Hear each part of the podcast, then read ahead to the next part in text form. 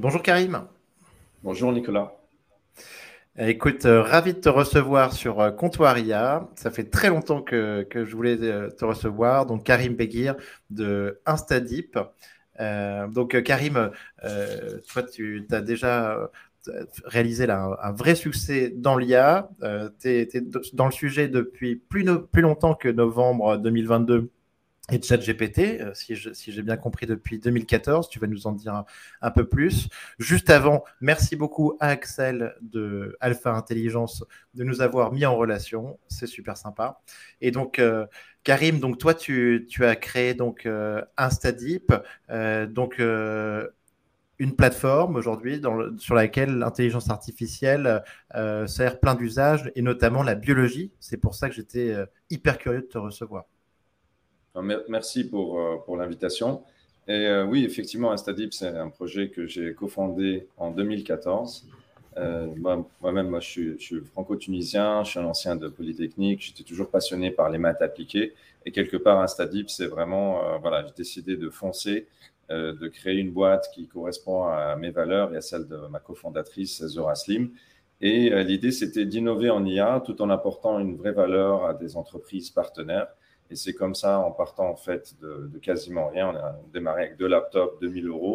On a réussi à construire une, société qui à la fois pouvait euh, faire des découvertes fondamentales en IA, publier des papiers de recherche, euh, collaborer en recherche avec des, grands centres et en même temps bah, être euh, vraiment au, plus proche des sociétés, des entreprises, leur apporter une valeur concrète. Et donc, c'est petit à petit qu'on a développé la, société qui est sur plusieurs secteurs. Bien entendu, biologie, mais également d'autres secteurs. Donc, on est une vraie euh, plateforme IA et on est passionné par tout ce qui se passe. Excellent, Karim. Euh, bah, tu vas nous en dire plus. Mais alors, pour revenir un peu déjà sur, sur nos questions classiques, est-ce que tu as été surpris par l'arrivée de ChatGPT, de l'IA générative depuis grosso modo cinq mois et les LLM ben, En fait, ce qui, ce qui est intéressant dans ce qui s'est passé depuis, depuis novembre, hein, c'est que ces technologies euh, existent depuis euh, quelques années déjà. Mais, mais le moment, je dirais, euh, magique, c'est effectivement l'introduction de ChatGPT parce que c'est le moment où finalement des technologies de pointe entrent en contact avec le grand public. Et ce qui s'est passé est absolument extraordinaire. Hein. Une adoption ultra rapide et on est vraiment rentré dans un nouvel âge de, de, de l'IA. Mais, mais, pour moi, c'est vraiment ce qui est intéressant, c'est la prise de conscience de la part de la société euh, je pense que nous tous, on a essayé euh, de faire quelques prompts sur, ChatGPT et autres. C'est ça qui a changé. C'est-à-dire que ces technologies ont atteint un niveau de maturité et qui fait qu'au contact du public, eh ben voilà, la magie s'est opérée et donc on est passé à une toute autre vitesse de développement. Oui, ouais, donc on parle d'une révolution. Euh, au moment où on se parle, 19 mai, hier, OpenAI a annoncé le lancement d'une application iPhone dans un premier temps, iOS donc euh, pour ChatGPT. Et rien que ça, je pense que ça va être une, une révolution aussi parce que ça va être marrant de voir les, les usages, le changement d'usage de ChatGPT sur mobile et euh, potentiellement contrôlé à la voix avec Whisper. Donc, euh, on va suivre ça avec attention. En fait, ça, ce qui est génial, c'est que même s'il y a eu des choses absolument extraordinaires dans les derniers mois, il y a encore beaucoup de choses dont, dont on sait qu'elles sont possibles et qui n'ont pas été encore faites. Donc, effectivement, connecter un système de reconnaissance euh, vocale comme, euh, comme Whisper avec euh, voilà, un LLM puissant du type GPT-4 ou autre. Et peut-être, on peut même avoir un avatar, voilà, une sorte de, visage qui vous parle. Ça existe déjà, en fait. Il y a une application, par exemple, qui s'appelle Colani, qui, qui, fait ça. Mais donc, intégrer ces technologies ensemble, et si potentiellement aussi avec une, voilà, une synthèse voilà, de, la parole qui est, qui est, est assez, qui est assez crédible, ça peut avoir, ça peut donner lieu à des expériences qui sont absolument ahurissantes si on les considérait il y a quelques années. Quoi. Donc euh, ça bouge très hmm. vite, mais il y a encore énormément de choses qui vont se développer dans les prochains mois. Excellent, on va, on va, suivre ça avec impatience. Alors, Karim, est-ce que je peux te demander, donc au niveau IA, donc toi tu travailles sur le sujet depuis quelques années, est-ce que tu peux euh, m'expliquer un petit peu les, technologies euh, que, sur lesquelles tu as travaillé avec Instadip euh, Donc, est-ce que tu étais sur euh, de, l'IA symbolique à la base. Est-ce qu'ensuite tu as, travaillé aussi sur des LLM euh, Comment ça s'est passé sur l'IA pour vous? Donc, nous, on a, une, expertise dans tout ce qui est apprentissage approfondi, donc apprentissage profond de type deep learning. Donc, au départ, on avait lancé quelques applications d'IA visuelle, mais très rapidement, on, on a commencé à se développer sur deux angles, les LLM d'un côté et tout ce qui est apprentissage par euh, renforcement, donc reinforcement learning. ce qui est intéressant dans, dans le c'est que ça a beaucoup d'applications potentielles, et notamment dans ce qu'on appelle euh, le multi-agent, donc euh, Multi-Agent Reinforcement Learning. ça, c'est super intéressant, et on pense que c'est une voie d'avenir, parce que c'est cette notion qu'on a plusieurs agents qui ensemble vont interagir et résoudre des problèmes plus complexes. Euh, quelque part un petit peu comment, comme la civilisation humaine fonctionne. Vous avez différents experts, ils se parlent et ensemble ils résolvent des problèmes. Donc notre expertise, elle est à la fois sur LLM, mais aussi ces technologies de décision euh, complexes. Et c'est ce genre de choses qu'on on déploie avec des partenaires industriels. Sur le, multi-agent dont tu me parles, euh, est-ce que c'est la, la, même notion que les agents dans AutoGPT, par exemple? Ça peut être euh, voilà un, agent. Alors juste pour peut-être merci, merci ce qu'on entend par agent. Un agent, c'est vraiment cette idée qu'on va agir sur euh, sur le monde, sur un environnement donné. Donc AutoGPT, c'est un agent. Pourquoi? Parce que finalement, bah, il va créer des, des, outputs qui vont servir à lui euh, de nouveau récursivement à améliorer un petit, sa, sa prise de décision, potentiellement aussi euh, appeler des plugins sur Internet, etc., etc. Donc, il y a une notion de je me balade dans un environnement complexe, je prends des décisions, ces décisions affectent l'environnement, m'affectent aussi, et, ainsi de suite. Donc, cette notion d'agent est, très puissante. Et à, notre sens, à Instadip, c'est à travers plusieurs agents qu'on peut résoudre des problèmes euh, à très grande échelle. Je donne peut-être un exemple concret. On bosse avec la SNCF allemande, euh, Deutsche Bahn, sur mhm. une problématique qui n'a jamais été faite auparavant, qui est de, voilà, de préparer le scheduling de tous les trains d'Allemagne. Donc euh, l'Allemagne, c'est très grand, on parle de plus de 30 000 km de voies ferrées, plus de 20 000 trains par jour. Et donc, comment vous allez coordonner tout ça à l'échelle d'un pays? Et, euh, et, ce qu'on a observé en collaboration avec nos partenaires, c'est que si on distribue le problème à travers plusieurs agents euh, locaux, eh bien, finalement, un problème d'une très grande complexité peut commencer à être résolu. Donc, euh, ces notions de multi-agents sont, très puissantes. Et, quelque part, comme je disais tout à l'heure, c'est un peu comme la, civilisation humaine.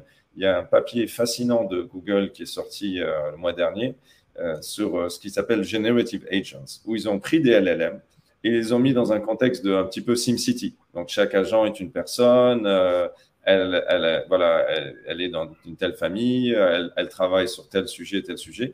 Et donc, ils ont donné une, une, une personnalité à chacun de ces agents et ils ont observé est-ce que le comportement de, de, cette société, en fait, de cette mini-ville, quelque part est réaliste, euh, correspond un petit peu à ce qu'on verrait euh, dans une société humaine? Est-ce que ces agents, par exemple, euh, créent des nouvelles amitiés, de nouvelles collaborations? Est-ce qu'ils se réunissent autour de thèmes? Et, la réponse est oui. Et, ça, c'est fascinant. Ça veut dire vraiment que nous sommes à une étape où finalement, ben, on est en train de passer d'une civilisation humaine à une civilisation euh, humaine-machine, où euh, mhm. quelque part, ces machines-là vont être euh, nos assistants, nos partenaires, mais vont finalement s'intégrer un petit peu au tissu de la société. Ce qui est très proche d'ailleurs de la vision de Yuval Harari, quand Yuval Harari mentionne que le langage bah, c'est quelque chose de très important parce que c'est le lien entre euh, voilà, différentes personnes, c'est euh, voilà, partager les mêmes euh, croyances, c'est ce qui soude une société. Et donc, on va avoir des choses fascinantes dans les années à venir ou en termes d'agents qui commencent à collaborer avec leurs partenaires, leurs collègues humains, avec d'autres machines, etc. Donc, de notre point de vue, il y a encore énormément de développement et que ça va être de type multi-agent. Donc, on va sortir du, du cadre classique du, du LLM question-réponse euh, pour aller à des choses beaucoup plus avancées. Ah ouais, génial. Euh, écoute, on a vu ce, on a vu ce papier en effet de, Google, euh, simulacral avec les, Sims, en effet des, comportements qui naissaient. c'est complètement bluffant.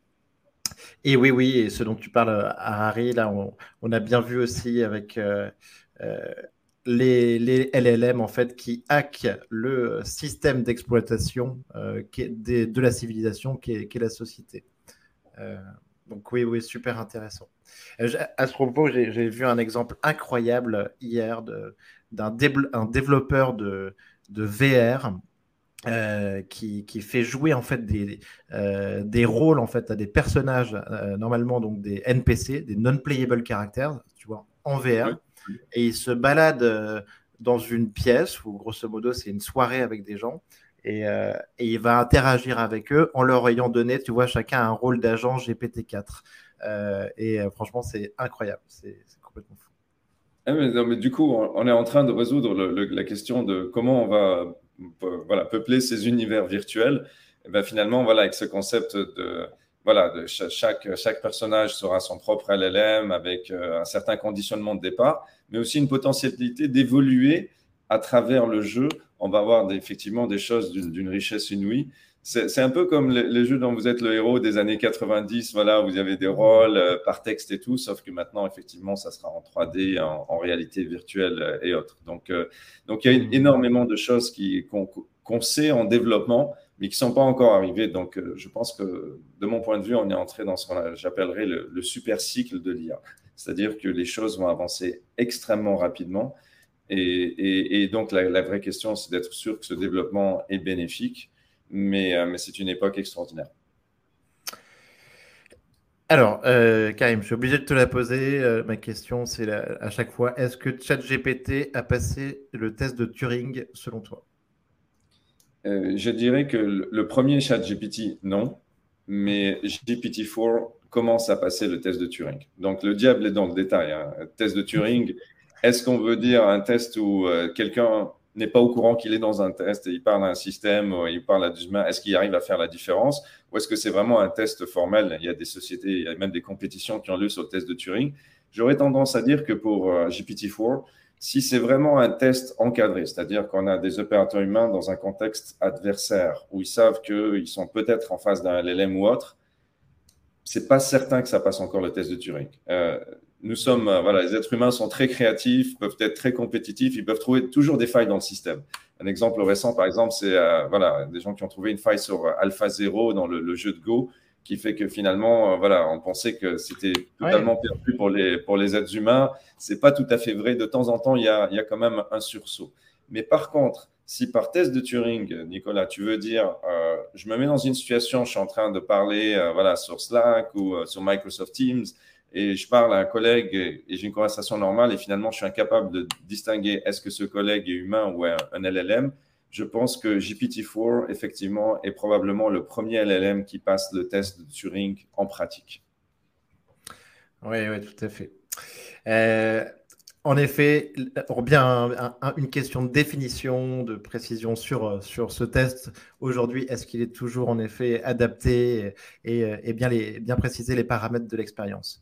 Euh, alors Karim, moi là où je suis ravi de te recevoir, c'est que j'ai eu des entrepreneurs, des chercheurs, des artistes euh, sur le sujet de l'IA, euh, mais j'ai rien eu sur le domaine de la, biologie. Et, j'aimerais comprendre un petit peu plus ce qui se passe sur l'IA donc et, les biotech.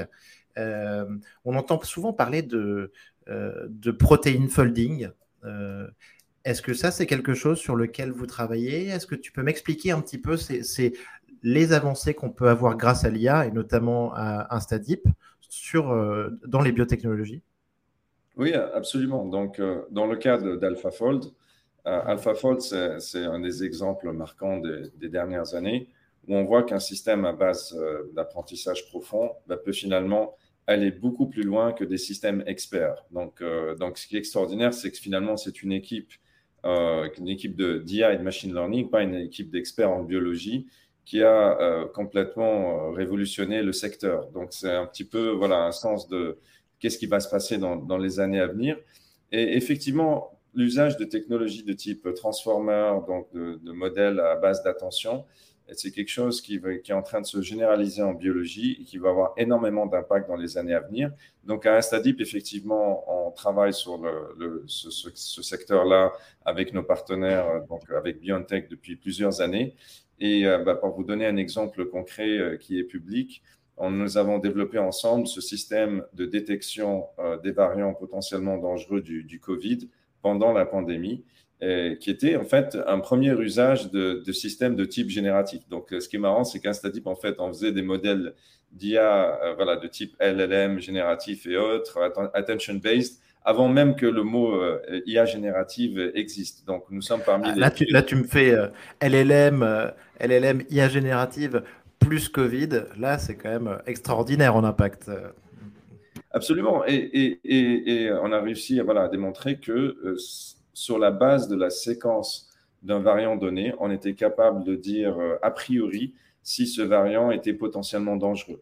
Euh, ce qui ensuite a été déployé en production par, par BioNTech et qui a permis d'améliorer les capacités de détection et du coup la réactivité des, des systèmes derrière. Donc ça, c'est un exemple concret. Mais je dirais, si on voit où on est aujourd'hui, Nicolas, par exemple, si on voit sur les LLM, nous sommes dans l'âge d'or des LLM. Ce qui est formidable, c'est que ces systèmes marchent en fait. Euh, avant, euh, si on se rappelle par exemple GPT-3 qui est sorti en, juin 2020, ben, GPT-3 c'était sympa, mais ça marchotait. De temps en temps, ça donnait une bonne réponse, de temps en temps, c'était complètement à côté. Et donc, quelque part, est-ce que c'était vraiment utile? Pas vraiment. Et, ce qui est fascinant et ce qui m'inspire beaucoup, c'est de voir que des équipes qui sont extrêmement motivées, qui sont focalisées sur la qualité du produit. Et donc, euh, en termes de technologie, en fait, le premier chat GPT, qui était sur la base de GPT 3,5, euh, d'un point de vue technique, à la base, n'était pas très éloigné de GPT-3, mais il a eu beaucoup de raffinement. Ils ont énormément travaillé sur améliorer le système, donner du feedback, notamment avec RLHF, donc du RL, du feedback humain à travers des technologies RL. Et donc, ils ont réussi à raffiner le système à tel point que ben, n'importe quelle personne qui utilise ChatGPT va trouver de la valeur dans le système. Et je dirais que ben, ce qu'on a vu sur les systèmes de type LLM euh, pour le langage, on va le voir en biologie dans les 4 ou 5 années à venir. C'est-à-dire qu'on va passer de systèmes qui commence à marcher, qui de temps en temps, effectivement, donne un peu des expériences sympas, donc un peu l'équivalent de LLM de juin 2020. Euh, bah, dans les années à venir, je pense qu'en biologie, et je l'espère, on va avoir des, progrès qui vont avoir un vrai impact euh, euh, sur la santé des gens et, des vraies révolutions scientifiques et thérapeutiques. En tout cas, c'est dans ce sens-là que nous, à Stadip, on s'engage. Donc, à la fois sur, cet aspect biologie, et sur l'IA en général. Euh, notre mission à Stadip, ça a toujours été de s'assurer que voilà qu'on accélère l'avènement d'un monde où l'IA joue un rôle euh, primordial, mais un monde qui est bénéfique à tous. Donc, euh, tous les exemples que je vous ai mentionnés, c'était toujours drivé par cette idée d'apporter quelque chose de positif pour la société, d'avoir un impact au moment où ça compte le plus. Et donc, de ce point de vue-là, je pense qu'il va y avoir des choses absolument fascinantes dans les années à venir, en biologie en particulier et en général en IA. Ah ouais, excellent. Donc, euh, bah, le, en fait, donc le, ce qu'on dit, c'est que le, langage écrit a été hacké, un petit peu, comme le, dit euh, Yuval euh, Hariri. Et grosso modo, ce que tu me dis, c'est que le, le langage des protéines, enfin, ce, code-là, il est en train d'être hacké, grosso modo, en ce moment. Absolument. Je pense qu'il y a des découvertes scientifiques de, de très haut niveau qui ont eu lieu en ce moment. Et ça va, on l'espère, donner lieu à des thérapeutiques, des vaccins de nouvelle génération qui vont avoir un impact très bénéfique sur euh, la santé des populations et autres. Donc, je pense qu'on va avoir plus de développement, plus de découvertes dans les cinq années à venir en biologie qu'on en a eu dans les cinq années précédentes. Extraordinaire, extraordinaire. Alors ça, c'est fascinant et c'est génial que, que tu participes à ça. Alors, pour continuer juste dans, cette voie-là, j'ai vu une interview qui était pas mal hier, de, cette semaine, entre Sam Altman et euh, Patrick Collison euh, de Stripe. Et donc, grosso modo, donc, euh, Sam Altman posait une question à, Patrick Collison, lui demandait, selon lui, quel est le, le budget dépensé dans, pour la recherche contre le cancer chaque année? Tu as une idée, toi, Karim? Bah, je, je, pense que ce sont des chiffres euh, très élevés, euh, probablement euh, plusieurs milliards de dollars. le cancer, c'est vraiment voilà, c'est une des choses les, plus, les plus dangereuses dans le monde aujourd'hui. Donc, il y a beaucoup de, de, recherche qui a, qui a, lieu, beaucoup de développement. je ne suis pas un expert du sujet, mais je dirais qu'effectivement, les chiffres sont très, très élevés. Ouais, donc, tu vois, Patrick Collison répond quelques milliards. Euh, euh, Sam Altman lui dit peut-être entre 15 et 50 milliards de dollars, tu vois, grosso modo. Et après, ce qu'il lui dit, et c'est ça qui, est vraiment intéressant, c'est que, grosso modo, si on a une IA qui, qui fonctionne bien, et qui est capable de nous dire où est-ce qu'il faut faire la recherche, ben, grosso modo, on n'a pas besoin de ces 25, 30, 50 milliards de dollars, mais on peut envoyer 500 euh, millions de dollars, tu vois, sur euh, un projet et avoir un gain d'efficience du capital euh, parce qu'il est alloué au bon endroit qui peut être énorme. C'est ça, tu imagines ça un petit peu aussi quand tu nous dis qu'on va avoir une accélération de, cette recherche? Absolument. Après, il y a aussi une réalité qu'il y a une différence entre entraîner un modèle à très grande échelle et, résoudre des problématiques aussi complexes que le cancer. Il y a tout un environnement de régulation qui fait que même si on a des, découvertes fondamentales énormes, il va y avoir un petit peu de temps pour valider effectivement que ce sont des choses qui sont euh, bénéfiques pour la santé des, personnes. Et on veut cet environnement de régulation hein, s'agissant de, la, santé des, gens. Donc, je dirais que oui, Sam Altman, ce qu'il est en train de décrire, c'est cette vision très OpenAI qui est finalement si j'arrive à AGI, donc une intelligence euh, artificielle généralisée du niveau euh, des, hommes, voire même plus, je vais résoudre des grands problèmes et que quelque part, c'est un accélérateur de développement dans tous les autres. Et je dirais que c'est quand on voit le, parcours et l'évolution de OpenAI, ce sont des, personnes à prendre au sérieux. Euh, je pense que c'est extraordinaire ce qu'ils ont réussi à faire avec finalement une petite équipe, beaucoup de moyens, mais une petite équipe. Et, à mon sens, en effet, à l'avenir, des découvertes de type fondamental en sciences seront certainement drivées par l'IA. C'est le cas, par exemple, aussi en mathématiques. On peut imaginer des LLM à très grande échelle bah, qui finalement formulent des hypothèses qui sont ensuite euh, vérifiées par des systèmes experts ou par des mathématiciens, etc. Mais donc, je dirais, l'avenir de la recherche scientifique, c'est une recherche où l'IA joue le rôle finalement d'un collègue euh, très intelligent qui propose plein d'hypothèses. Certaines, bah, finalement, ne sont pas bonnes, mais c'est pas grave. Du moment qu'il y en a certaines, quelques-unes qui fonctionnent, bah, du coup, euh, euh, on, peut, on peut progresser. Et donc, euh, je pense que voilà, ce moment où l'IA participe à la recherche scientifique, on n'y est pas encore, mais comme on disait tout à l'heure, il y a de fortes chances que tout ça s'accélère dans les années à venir. Ah super. Écoute, j'ai reçu un, mathématicien une fois sur, sur ce podcast qui m'avait qui avait la même idée un petit peu sur euh, l'accélération, en tout cas de la recherche en mathématiques fondamentales euh, et, les théorèmes par rapport au nombre de mathématiciens qui est quand même un peu réduit quand même dans le monde, pas si nombreux que ça, et que ça allait beaucoup les aider dans les années à venir. Oui, oui, mais récemment, je lisais euh, la, biographie, l'autobiographie de Pierre-Louis Lyons, qui était mon prof à Polytechnique et qui est médaille Fields, un, très grand mathématicien français. Et, et, ce, qui, est génial, c'est voilà, il décrivait un petit peu comment la pratique des maths qui est vraiment, voilà, c'est, on, est bloqué sur un sujet, on discute avec quelques collègues, on tente plusieurs pistes, mais finalement, c'est un travail très créatif. Et donc, euh, la, la, capacité créative des LLM, elle, euh, elle va tomber à point sur ce genre de choses. Et donc, de ce point de vue-là, quelqu'un qui fait des maths aujourd'hui, bah, finalement, la pratique des maths va changer d'une manière fondamentale. Peut-être elle va plus changer dans les 5-10 prochaines années qu'elle qu'elle n'a changé durant le dernier siècle. Quoi. Donc, on est à un moment fantastique. Et, c'est l'aspect créatif de ces systèmes que ça se joue. Euh, par exemple, je ne sais pas si tu connais ce, livre de Daniel Kahneman, euh, Thinking Fast and Slow, qui est, un livre de référence. Euh, Daniel Kahneman, c'est un, prix Nobel d'économie et qui, étudie le comportement des, personnes qui étudie comment les humains réfléchissent.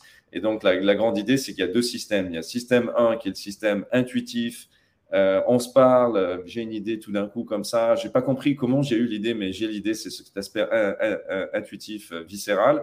Et système 2, c'est vraiment le truc rationnel, pas à pas. C'est comme si par exemple je faisais une multiplication, une grosse multiplication, je vais l'écrire pas à pas, je vais vérifier. Et ce qui est génial, c'est qu'en fait, les LLM, c'est un très bon système 1 aujourd'hui. C'est-à-dire que c'est quelque chose qui peut sortir plein d'idées, certaines farfelues et certaines voilà, très, très intéressantes donc, de ce point de vue-là, côté science et côté formulation d'hypothèses, il va y avoir de quoi faire dans les années à venir.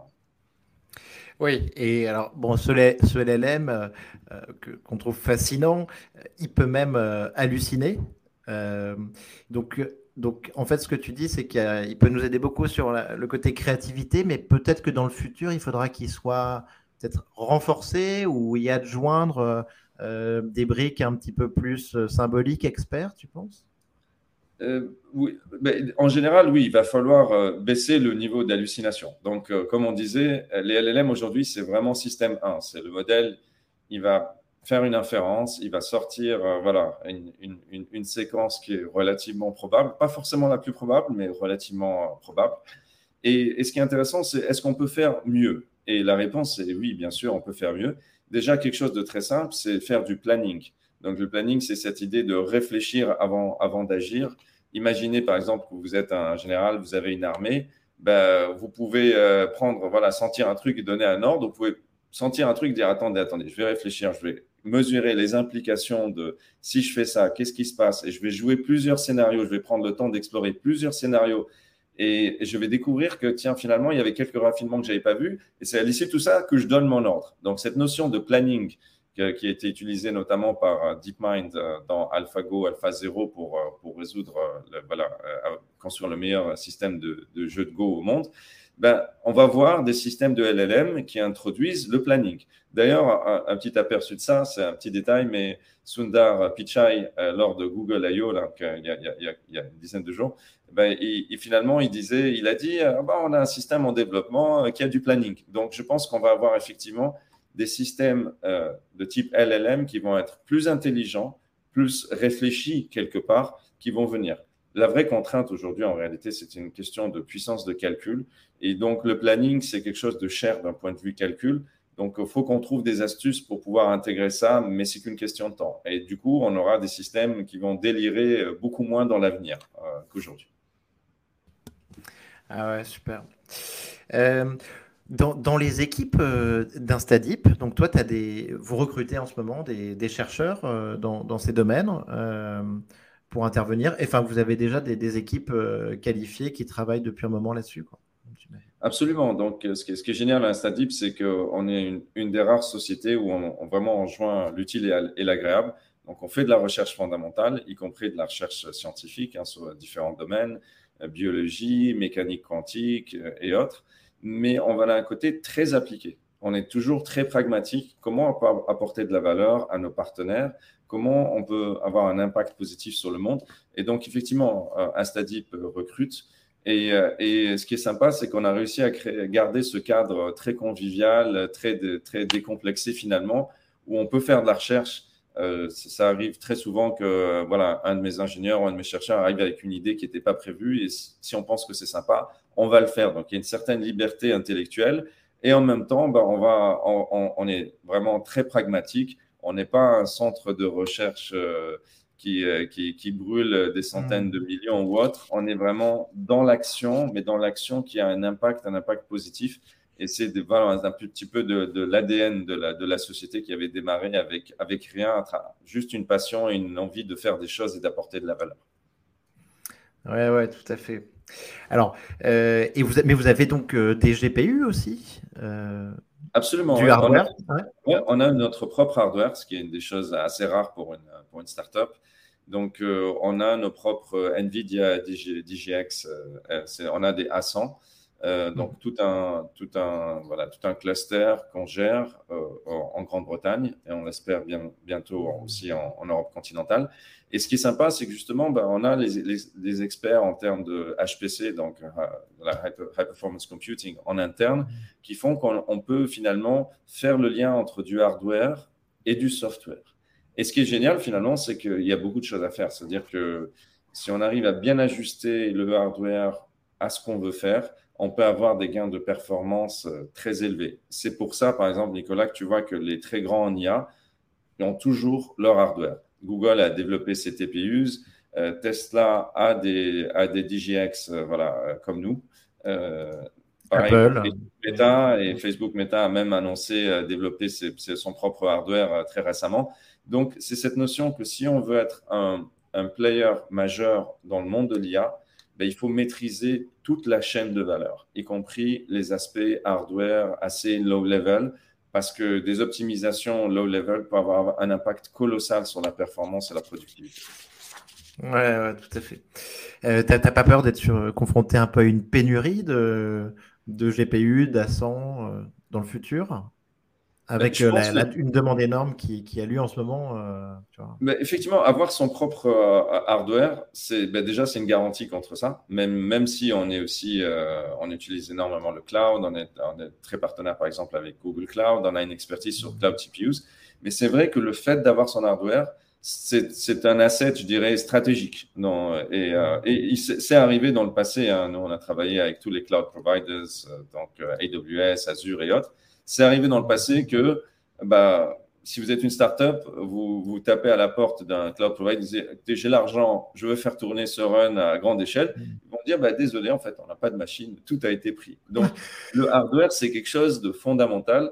Et j'irai même plus loin, c'est si on voit aujourd'hui les questions géopolitiques majeures, par exemple autour de Taïwan, autour de TSMC, donc la fameuse fab à, à, Taïwan, euh, l'usine la plus chère du monde, ben finalement, qui contrôle le hardware, quelque part, contrôle le monde. Et donc, si vous voulez être sérieux en IA, si vous voulez faire des choses à grande échelle en IA, la question de, de maîtriser votre puissance de calcul, ou, ou du moins une, bonne partie de votre puissance de calcul, c'est une question euh, essentielle. Hmm. Ok, très bien. Merci, merci Karim. Euh, alors, petite question aussi. Donc, j'ai vu que donc euh, euh, il y a eu cette opération, donc l'acquisition d'Instadip par BioNTech. Donc, félicitations parce que pour un acteur tunisien dans l'IA, c'était une, nouvelle énorme quand même. Qui a été annoncée il y a quelques mois. Euh, mais donc, ce que je voulais comprendre, c'est aujourd'hui, vous travaillez dans, plusieurs domaines. Vous travaillez sur, de l'optimisation qui peut être sur de la logistique, euh, plein de secteurs différents. Le fait de cette acquisition par BioNTech, euh, est-ce que ça vous force à travailler uniquement dans les biotechnologies ou vous conservez vos clients et vos activités précédentes? Donc, euh, bah, ça a été annoncé euh, officiellement hein, par nous et par BioNTech. Instadip va continuer à rayonner sur plusieurs secteurs. Donc, bien entendu, on va, on va amplifier et faire des choses, on l'espère, très intéressantes d'un point de vue innovation avec, avec BioNTech dans les années à venir. ça, c'est dans le domaine de la biotechnologie. Mais on va continuer également à rayonner sur plusieurs secteurs, logistique, design de, circuits imprimés, euh, voilà, travailler avec des grands groupes euh, industriels en France, aux États-Unis. Et, l'esprit, peut-être pour commenter sur euh, cette décision, l'esprit, c'est vraiment qu'Instadip aujourd'hui, c'est un acteur majeur dans, l'IA en Europe et dans le monde. Donc, on est, on est basé maintenant à Londres, mais on a également une, une très grande équipe à Paris. Donc, Paris, aujourd'hui, le bureau le plus important d'Instadip à égalité avec Tunis. Mais donc, Instadip est aujourd'hui un acteur mondial de l'IA qui a un impact et, qui travaille de très près avec les entreprises. Donc, dans le secteur B2B, je dirais aujourd'hui, nous sommes le, leader. Et à travers cette capacité à se frotter à différentes problématiques, développer des technos intéressantes, on a parlé du multi-agent RL, mais ben, finalement, on crée un savoir-faire qui a de la valeur et qui nous va nous permettre d'aller encore plus loin dans notre collaboration euh, stratégique avec BioNTech. Donc, c'est ça l'esprit euh, de, notre approche. Et donc, on va continuer à faire des choses euh, intéressantes et productives dans différents domaines dans l'avenir. Hmm. très bien. alors, Karim, on, on, parle en ce moment beaucoup là de il y, a, mille news hein, chaque semaine, mais euh, donc en tout cas, il, y a, voilà, il faut suivre. Moi, je, passe beaucoup de temps là-dessus, euh, mais je sais que toi, tu es, es, à fond sur le sujet aussi. Mais donc, il y a, deux, y a deux semaines, grosso modo, tu sais, il y a eu la question un petit peu de l'open source, avec euh, en disant un ingénieur de Google, tu sais, qui, est quelque chose qui a fuité sur Discord, il disait grosso modo, il n'y a, pas de, il a pas de barrière à l'entrée finalement OpenAI, euh, euh, les GAFAM ne sont pas si bien positionnés que ça, euh, parce que bah, dans l'IA aujourd'hui, et en particulier dans les, dans les LLM, ce, qui va, ce qui va cartonner, c'est l'open source, parce qu'on peut faire beaucoup avec peu de ressources, en utilisant des modèles existants, en les réentraînant plus vite, avec ce qu'on appelle le LoRa, euh, j'ai regardé un petit peu sur le site d'Instadip, j'ai vu que vous faisiez aussi de l'open source. Est-ce que tu peux me donner un peu ton, point de vue sur cette dynamique euh, open source? Donc, bah, déjà, nous, à Sadip, on croit à fond à l'open source. Euh, c'est vraiment dans notre ADN dès le début. Un moment clé dans, l'histoire d'Instadip, c'était quand on avait fait notre, première découverte majeure en IA, qui était un algorithme qui s'appelle Ranked Rewards, qui permettait en gros d'utiliser AlphaZero. On a adapté AlphaZero à des cas d'optimisation combinatoire industrielle. Donc, c'était quelque chose qui avait beaucoup d'applications. Et à l'époque, on s'était posé la question est-ce qu'on va breveter ça? Est-ce qu'on va en parler ou pas? Et j'avais pris la décision en fait d'open sourcer. Donc, on avait sorti un papier de recherche, on avait donné au monde en fait notre idée. Et ce qui est génial, Nicolas, finalement, c'est que bah, ça a mis quelque part un Stadip sur la carte des startups sérieuses en termes de recherche en IA. Ça nous a permis de développer une collaboration avec DeepMind et Google. Et ça nous a même permis de trouver des clients. Et donc, quelque part, bah, nous, bah, on a vu la puissance de l'open source et on est un contributeur dès le début à l'open source. Et donc, moi, je pense qu'effectivement, ce qui est intéressant dans, dans, ce leak de Google, c'est euh, je partage certains aspects. Je suis d'accord sur le fait que l'open source est très puissant. Après, je ne suis pas d'accord sur le fait qu'il n'y a pas de voilà, il n'y a pas de modes pour, pour Google ou autre. Je dirais que bah, une des premières barrières d'entrée, euh, mode barrière d'entrée, bah, une des premières barrières d'entrée, c'est la puissance de calcul. Parce que si vous voulez être compétitif si vous voulez faire aussi bien que GPT-4, aussi bien que Gemini, qui est le prochain modèle de Google, bah, si vous n'avez pas de puissance de calcul, OK, vous allez peut-être faire des variations des modèles qui existent déjà, mais si vous voulez le NEC le plus ultra, il va, vous ne pourrez pas y échapper. Il va vous falloir beaucoup de puissance de calcul, beaucoup d'ingénieurs de très haut niveau. Donc, je ne suis pas d'accord sur le fait qu'il n'y a pas de barrière d'entrée. Clairement, c'est un domaine où les barrières d'entrée peuvent être très élevées, si vous voulez faire des choses de pointe, si vous voulez repousser l'état de l'art. Par contre, si vous êtes plus dans une approche de adapter ce qui existe déjà, le faire tourner sur un laptop alors qu'avant ça tournait sur un, GPU euh, A100, etc. Oui, là on a une, explosion extraordinaire de créativité. Donc l'open source, là où c'est sympa, c'est que ça permet à énormément de jeunes startups de faire des choses formidables, de créer des produits de demain, finalement de réaliser la promesse de l'IA. Maintenant, euh, il faut être réaliste. Si vous voulez faire des choses euh, qui, vont, plus loin que ce que fait OpenAI euh, ou, Google, ça va être un peu difficile. ouais, clairement. Il, faut du, il va falloir du, un peu de, de hardware. un petit peu. Alors, Karim, j'aimerais avoir un peu ta vision euh, sociétale, euh, tu vois, au niveau de, l'impact de ces innovations IA récentes, en particulier génératives, sur euh, l'éducation, l'emploi. quel est un peu ton, feeling là-dessus? Je, dirais que c'est un, moment extraordinaire parce que bah, finalement, moi, moi je, suis, dans l'IA depuis très longtemps. Hein. Je, faisais des réseaux de neurones à la sortie de Polytechnique il y a, il y a 20 ans. Mais, ah euh, mais, mais j'ai vu euh, l'accélération de, voilà, de l'apprentissage profond, le deep learning depuis 2012, etc. Et, et ce qui est extraordinaire, c'est que voilà, tout le monde avait ce rêve qu'un jour l'IA, ça allait marcher, ça allait vraiment, on pourrait parler au système, etc.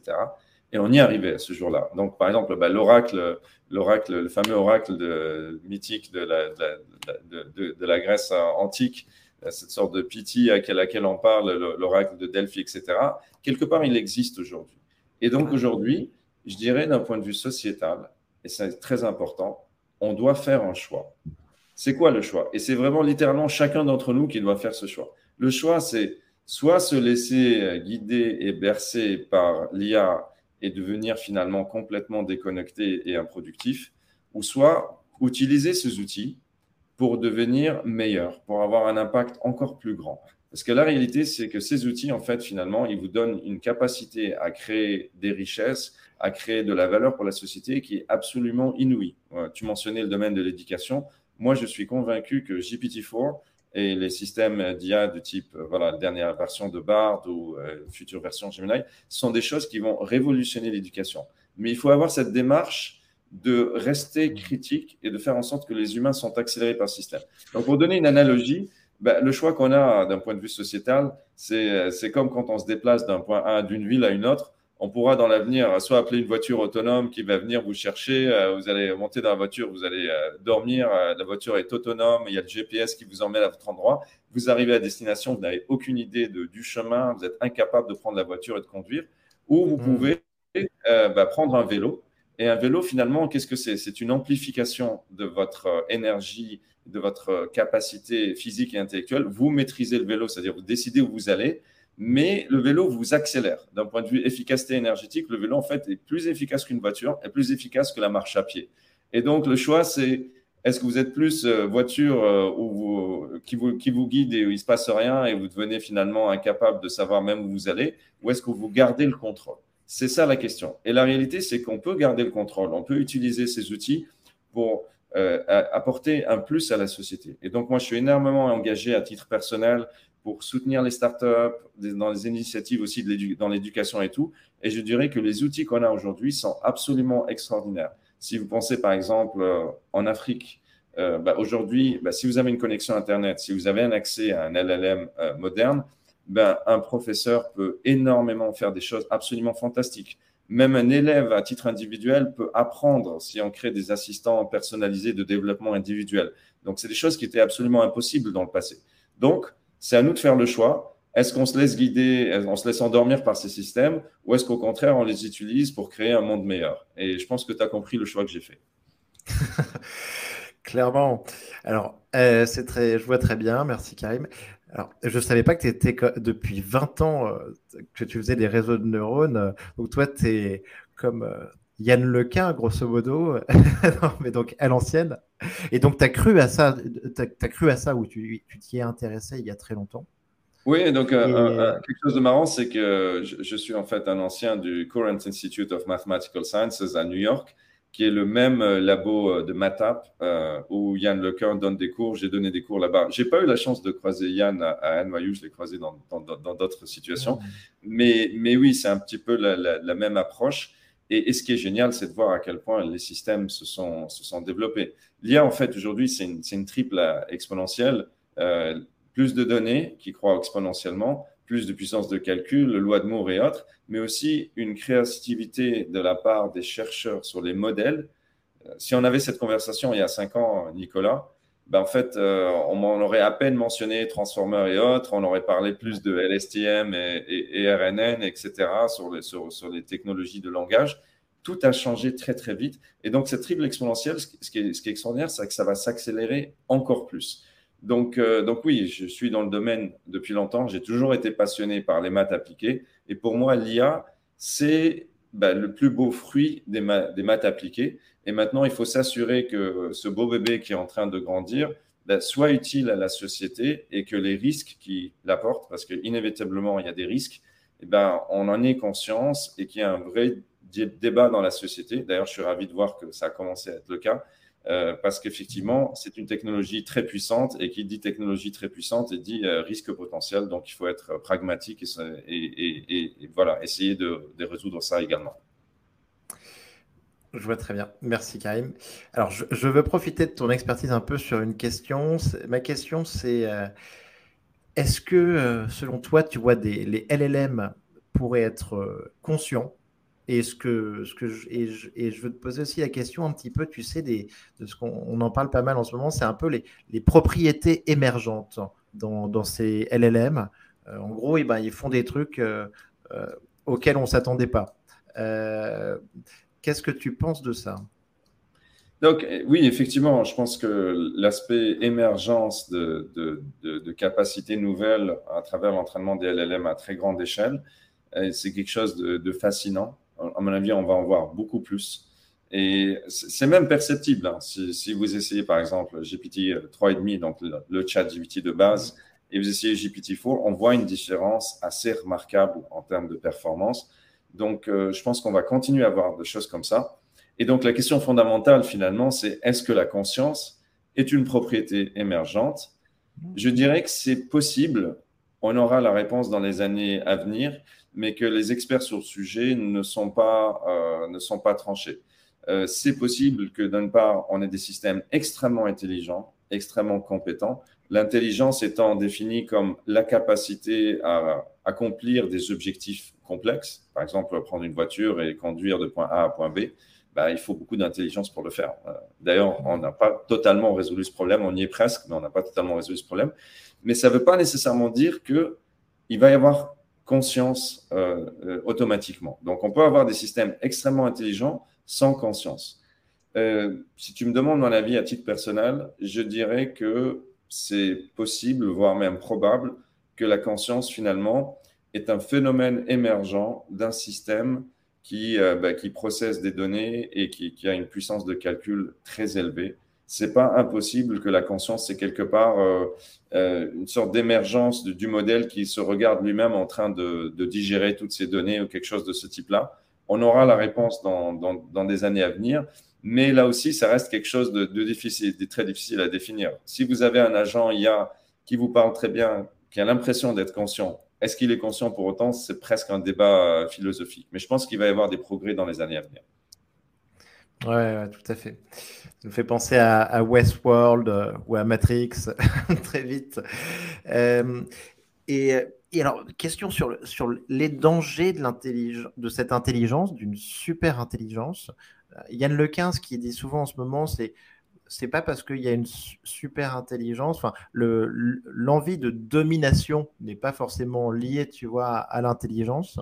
Euh, et euh, donc, est-ce que tu penses que, et j'espère que oui, qu'on peut trouver un, alignement euh, de nos intérêts donc, et un alignement vis-à-vis -vis de l'intelligence artificielle? Sur ce sujet-là, en fait, euh, j'apprécie beaucoup Yann Lequin et je trouve qu'il a été absolument extraordinaire. Il a réussi à, par exemple, tout ce qui est self-supervised euh, learning, l'apprentissage self-supervisé, il, a été, il a été extraordinaire et visionnaire. Mais sur ce coup-là, euh, je, pense effectivement que ces systèmes peuvent être très dangereux. Et donc, si on prend cet argument, justement, cet argument de oui, bah, finalement, l'intelligence, ça ne veut pas dire volonté de domination. Je dirais oui, c'est vrai.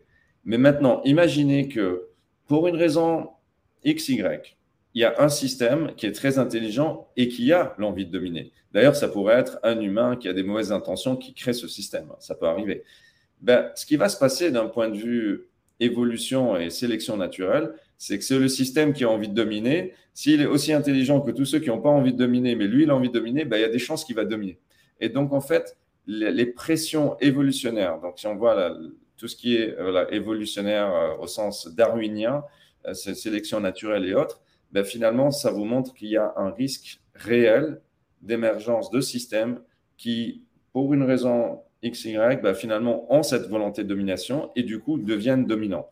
Et ce qu'on peut voir ben, dans l'histoire, hein, si on voit l'histoire, c'est que finalement, l'espèce la plus intelligente a toujours dominé les autres. Alors peut-être que dans l'espèce humaine elle-même, c'est pas forcément la personne la plus intelligente qui est, président. Je pense que si on voit les US, ils s'en rendent compte. Mais bah, les humains, de manière générale, bah, dominent euh, tout l'écosystème, euh, la vie sur Terre, et les animaux, les plantes, etc. Donc, je pense qu'il faut faire extrêmement attention. Et je suis d'ailleurs un des signataires de la lettre euh, qui a été véhiculée par Max Tegmark qui est le voilà, Future of Life Institute, qui a été signée par Elon Musk et, et autres, parce que c'est quelque chose bah, finalement, donner cette capacité d'agent euh, à, un système extrêmement intelligent, c'est quelque chose où il faut être pragmatique. Il y a un vrai risque et prendre connaissance du risque, quelque part, bah, ça ne va pas arrêter le progrès, hein. même si la lettre n'arrêtera pas le progrès. Mais le but, euh, c'est vraiment de lancer un débat au niveau euh, de la société, un débat qui atteigne aussi les, plus hautes sphères de, des gouvernements, ce qui est le cas aujourd'hui pour avoir une prise de conscience des risques. Donc moi, je, suis quelqu'un d'optimiste, mais on peut être optimiste tout en ayant euh, conscience des risques de dérapage. Et euh, concernant ta question sur l'alignement, ben aujourd'hui, la question de l'alignement, elle n'est pas résolue. Et je dirais que c'est extrêmement urgent qu'on ait beaucoup plus de personnes qui euh, travaillent sur le sujet. Et d'ailleurs, de ce point de vue-là, c'est super intéressant que Geoff Hinton qui a repris sa liberté en, quittant Google, même s'il était en très bon terme. Et, Google, d'ailleurs, est une société qui a fait du très, très bon travail et qui a été très responsable concernant euh, l'IA, les risques liés à l'IA. Ben, qu'on ait des personnalités comme Jeff qui clairement tirent la sonnette d'alarme, euh, c'est important pour qu'on développe beaucoup plus la notion de sécurité et de robustesse de l'IA. Je pense qu'il y a énormément de choses à faire encore sur le sujet et c'est important qu'on en parle aujourd'hui. Euh, voilà, mieux vaut être, euh, mieux vaut prévenir que guérir. Et dans ce sujet-là, euh, c'est vraiment important. Oui, oui c'est très important d'en parler. C'est aussi pour ça que, que je réalise ce podcast avec des invités comme toi. Donc, euh, euh, alors, petite question que j'ai jamais posée pour le coup, c'est, euh, j'en profite rapidement. C'est, tu sais, donc Elon Musk là avec Tesla. bon bah, il y a toutes les histoires sur l'IA, mais ce que je veux te demander, c'est, tu sais, c'est sur les robots Optimus. là, on voit en fait qu'il fait des, des, avancées significatives. et en fait, moi, je trouve ça incroyable. Après, il parle peut-être de un robot par être humain, voire deux, donc 10 euh, à 20 milliards de, robots. Bon, c'est des projections. Mais ces robots, en fait, on peut se dire aussi qu'ils peuvent faire peur aussi, parce que eux, pour le coup, ils peuvent faire penser un petit peu à l'image dystopique de Terminator et avec une IA embarquée dans le robot. Comment tu, les vois, ces robots? Non, absolument. C'est quelque, chose, euh, quelque chose où les risques sont clairs. D'ailleurs, Elon Musk lui-même euh, a été très clair sur, les risques. Et le point de vue d'Elon Musk, c'est que finalement, bah, si c'est Tesla qui développe et qui est le leader en termes de robotique euh, humanoïde, hein, donc des, robots qui ressemblent et qui se comportent comme des êtres humains, qui finalement ont une sorte de compatibilité avec toutes les activités humaines, vu qu'ils ont le même poids, les, les mêmes, voilà, la même agilité que, et, voilà, le même nombre de doigts dans une main, etc., qu'un être humain. Et donc, le point de vue d'Elon Musk, c'est que c'est un sujet très important et, très risqué. Et, du coup, bah, finalement, c'est pas mal que ce soit Tesla qui soit en pointe, parce que Tesla, bah, quelque part, euh, c'est une société publique. Et donc, les personnes peuvent, euh, voilà, il peut y avoir un vrai feedback euh, de la part des actionnaires, mais de la société au sens large, sur ce que fait Tesla. Donc, effectivement, je pense que c'est quelque chose qui va être extrêmement important. Et, je dirais que les risques, effectivement, les risques potentiels et les opportunités de création de richesse augmentent avec des systèmes humanoïdes qui vont être dans la vraie vie euh, plutôt que sur Internet. Donc, c'est le passage de, ben voilà, d'une intelligence euh, de très haut niveau, mais qui est digitale, à une intelligence qui est digitale, mais aussi physique, euh, ce qu'on dit, la notion de embodied intelligence, intelligence incorporée, ben, c'est quelque chose qui va euh, créer, on l'espère, beaucoup de valeur, mais qui va rendre du coup les risques euh, très concrets. Hmm. Mais, mais, c'est bien qu'on en ait conscience. Et de mon point de vue, c'est bien que les sociétés les plus en pointe sur le sujet, il n'y a aucun doute qu'Optimus de Tesla sera un acteur majeur de la robotique humanoïde, probablement l'acteur majeur parce qu'ils ont la capacité de, production à très grande échelle, ils ont une expertise de classe mondiale sur les batteries, etc. Et donc, si vous voulez créer des milliards de robots, ben, c'est bien d'être capable de, voilà, de produire à très grande échelle et autres. Mais, mais c'est bien que dès le début, il y ait cette notion et cette prise de conscience. Donc, je pense qu'on va avoir des choses vraiment extraordinaires dans les 5-10 années à venir sur le sujet. Ouais, ouais, tout à fait. Non, mais je pense qu'ils vont, ils vont être super bons là-dedans. C'est un peu mettre une, comme il disait, une voiture à la verticale. Euh, mais, euh, mais je trouve ça quand même un peu ironique parce que c'est, pour moi, c'est, je trouve ça génial et j'ai beaucoup d'attentes là-dessus. Mais c'est quand même encore des nouveaux dangers que ça va amener cette, euh, cette IA donc euh, dans les incarnés et dans les humanoïdes de la part d'Elon Musk qui quand même tu vois défend un discours où, en disant il faut faire très très très attention sur les développements de l'IA. Oui, en fait, dans, dans, dans, son esprit, je pense, c'est il n'y a, pas de il a pas de s'il n'y a pas de conflit, il n'y a pas de contradiction entre ces deux, ces deux aspects-là. C'est parce que c'est un sujet dangereux que euh, Elon Musk veut être un acteur majeur euh, parce qu'il a toujours cette vision de, entre guillemets, sauveur de l'humanité, ou du moins de quelqu'un qui a vraiment conscience des risques. Et donc, quelque part, est-ce que c'est mieux d'avoir quelqu'un qui a conscience des risques et qui, qui mène cette, euh, cette épopée industrielle, ou est-ce que c'est quelqu'un qui plus dit non, non, euh, finalement, il n'y a aucun risque parce que ce sont des intelligences et elles n'auront aucune volonté de, de, dominer le monde? Moi, j'ai tendance à dire, je préfère avoir quelqu'un qui est un peu parano, mais qui en même temps avance et va apporter quelque chose à la société il euh, faut à la fois être optimiste tout en ayant une très bonne euh, prise de conscience de, qu'est-ce qui peut euh, ne pas se passer comme prévu.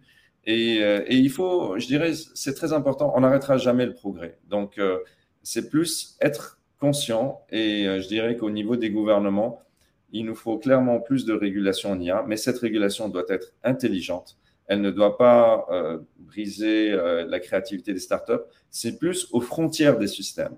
C'est-à-dire les gens qui vont entraîner un LLM à une échelle inconnues, jamais faites auparavant, des gens qui vont développer des armées de robots, ce qui n'a jamais été fait, etc. C'est là où il faut faire attention. Ça ne veut pas dire qu'il va falloir nécessairement réguler toutes les startups, ça serait probablement une mauvaise idée. Mais voilà, c'est moi la chose qui me rend peut-être un peu optimiste, c'est de voir qu'il y, y a, quelques mois, il y avait relativement peu de prise de conscience. Et tout d'un coup, euh, bah, grâce à cette euh, lettre de, de, de, Tegmark euh, et de, toutes les sommités de l'IA que j'ai signée, grâce à d'autres initiatives aussi, on a vu notamment bah, voilà, des, hearings au, sein du, gouvernement US avec les acteurs majeurs, rencontrer le président des États-Unis, etc. Et j'espère une régulation intelligente en Europe. Ben finalement, c'est comme ça qu'on avance. Mais de toute manière, on n'arrêtera pas le progrès. C'est plus une question de l'encadrer. Hmm. Très clair, très clair. Et, surtout pas donc euh, poser trop de, Donc très important d'avoir ce cadre de, de régulation. On l'attend. Et, et, après, pas faire porter non plus une régulation trop forte sur des petits acteurs euh, qui ne peuvent pas, euh, qui seraient bloqués en fait par, ce, cadre. Euh, Karim, je voudrais te demander surtout rapidement un petit peu la place de et comment tu vois l'IA en Afrique et que tu nous parles au passage d'un documentaire que, tu soutiens qui est Cape to Carthage.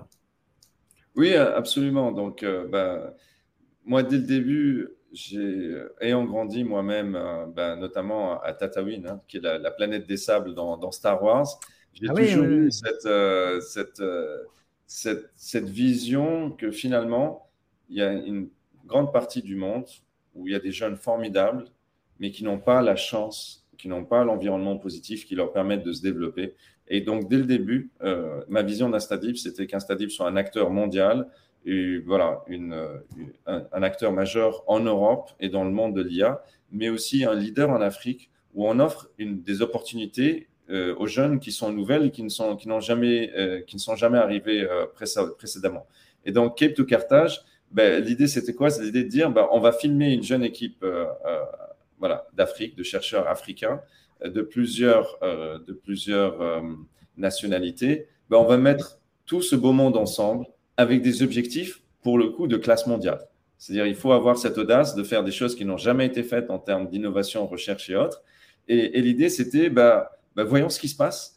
Et, c'est ce qui a mené à ce documentaire qui, euh, qui est sélection officielle au, Festival international du film IA à Park City, au Utah, aux États-Unis, mais qui est vraiment une aventure euh, humaine. Et, donc, euh, bah, on espère, on va le, le, réaliser de manière euh, voilà, euh, public sur, euh, sur Internet et autres. Mais, mais c'est vraiment l'histoire de est-ce qu'on peut voir le monde différemment? Est-ce qu'on peut voir le monde d'une manière plus inclusive?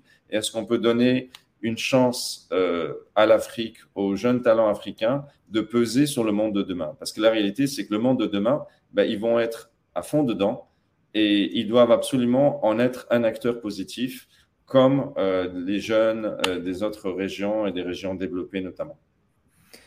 J'en suis convaincu, c'est un enjeu énorme. Tout faire pour que l'IA soit inclusive et en effet qu'elle aide au niveau de l'éducation et de ce qu'ils peuvent faire ben, euh, les pays africains. Euh, et, euh, enfin, et, et, que la, richesse et le développement ne soient pas concentrés dans les mains ben, juste des États-Unis ou de, certains pays. c'est un enjeu hyper important. Euh, donc bravo pour, euh, pour cette initiative euh, Cape to Carthage et, je pense que tu continueras dans ce sens-là avec Instadip. donc, donc on suivra ça. Oui, absolument. c'est quelque chose qui me tient énormément à cœur, même à, titre, à titre personnel.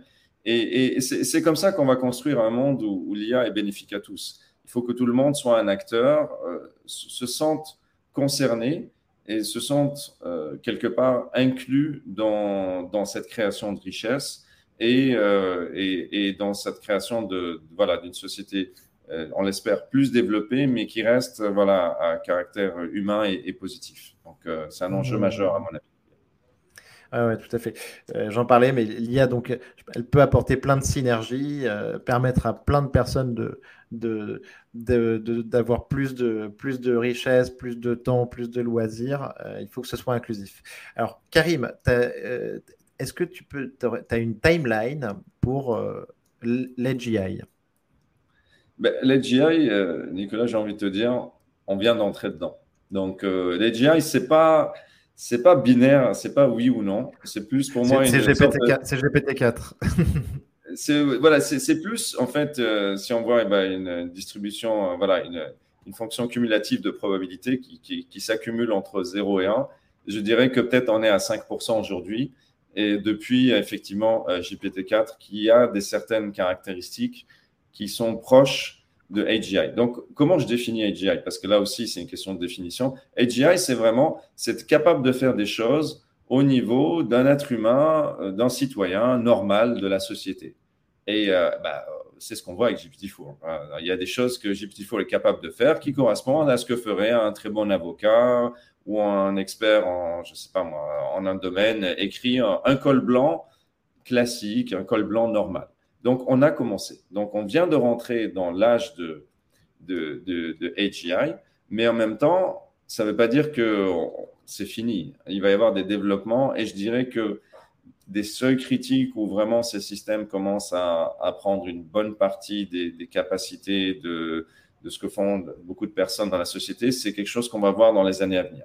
Donc, si je devais donner une timeline à peu près de du moment où euh, finalement l'IA peut faire une, majorité des activités humaines, je dirais que ça va se développer au cours de cette décennie.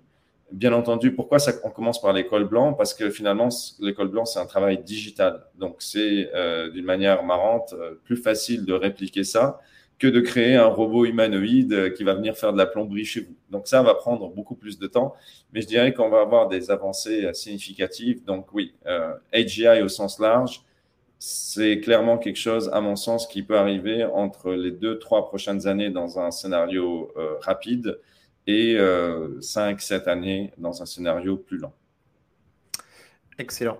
Euh, c'est un peu aussi donc le, paradoxe de Moravec sur donc le digital qui peut être remplacé très rapidement versus des tâches physiques qui prendront un peu plus de temps.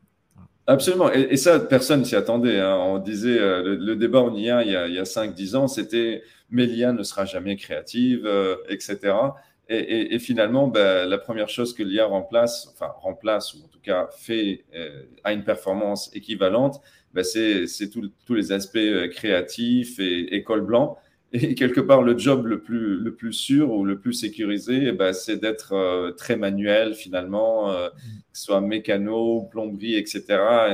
Des jobs très manuels et à composante, euh, voilà, interaction humaine très élevée. Donc, c'est remarquable comment ça, ça montre d'ailleurs un petit peu la futilité d'essayer de prévoir l'avenir en IA quand on essaye de prévoir de manière très granulaire. Ce qu'on peut prévoir dans un sens large, c'est l'évolution de la puissance de calcul l'évolution des, capacités fondamentales. Et sur ce point de vue, Ray Kurzweil, qu'on n'entend pas beaucoup d'ailleurs en ce moment, ben, mais Ray Kurzweil a eu raison. Et si on revoit les prédictions qu'il avait de, du moment où ces systèmes pourraient avoir une intelligence proche de l'intelligence humaine, ben, en fait, on voit qu'il a raison. Mais c'est parce que Ray Kurzweil euh, réfléchit à une échelle macro, c'est-à-dire il voit la puissance de calcul et, à partir de là, il, fait des, des, des prévisions.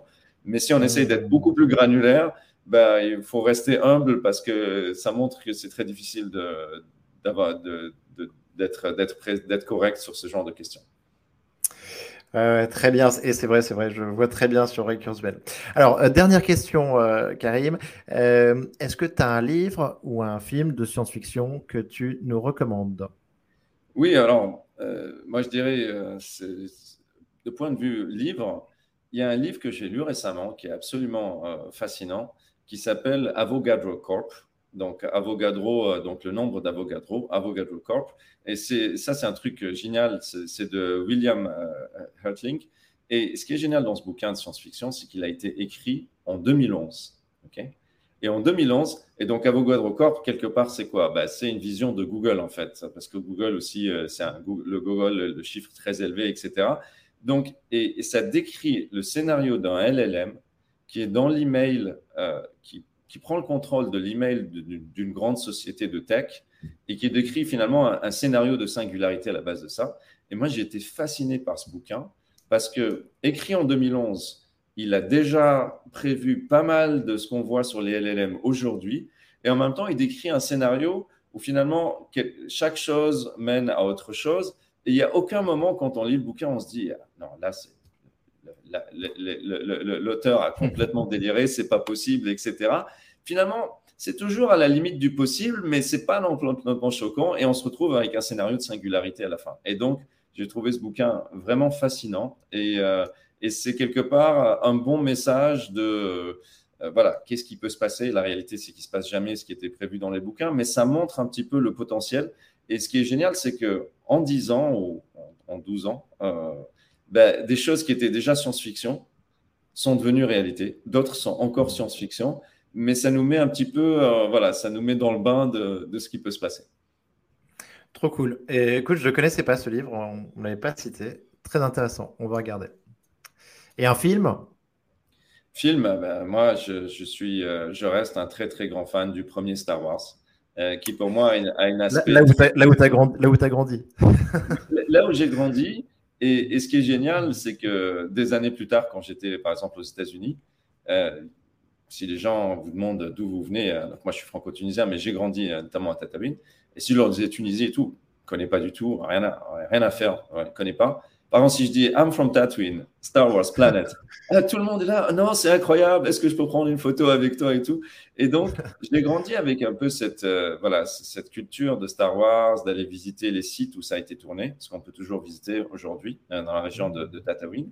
Mais ce qui est intéressant, et ça, je, je vais te donner une idée nouvelle sur le sujet, c'est que finalement, ce qu'on décrit dans Star Wars, ce conflit entre le bien et le mal, très manichéen, mais intéressant cette notion de la force, cette puissance qui, euh, quelque part, est partout autour de nous, qui drive les civilisations, qui peut être très bonne ou très mauvaise en fonction de l'utilisation qu'en font les hommes, ben, j'ai réalisé quelque chose, c'est que la force, en fait, c'est l'intelligence artificielle.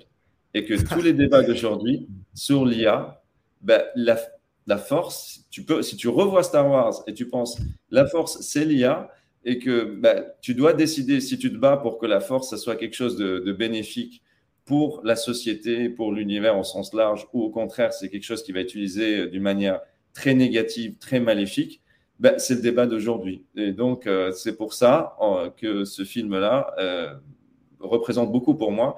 Et c'est aussi pour ça que le sens de mon action à travers Instadip et tout ce que je fais à, un niveau personnel, c'est de m'assurer, on l'a même mis dans la mission de la société, c'est de s'assurer qu'on développe ben, une force extraordinaire, la force, l'IA, mais dans un but bénéfique pour la société. Donc voilà. Donc toi, tu es, un Jedi, euh, Karim. On est un, voilà, je suis un Jedi de Tatooine et euh, je suis fidèle à ses idéaux. Super. Merci beaucoup, Karim. C'était un, un plaisir de t'interviewer et à bientôt. Merci beaucoup et à très bientôt, Nicolas.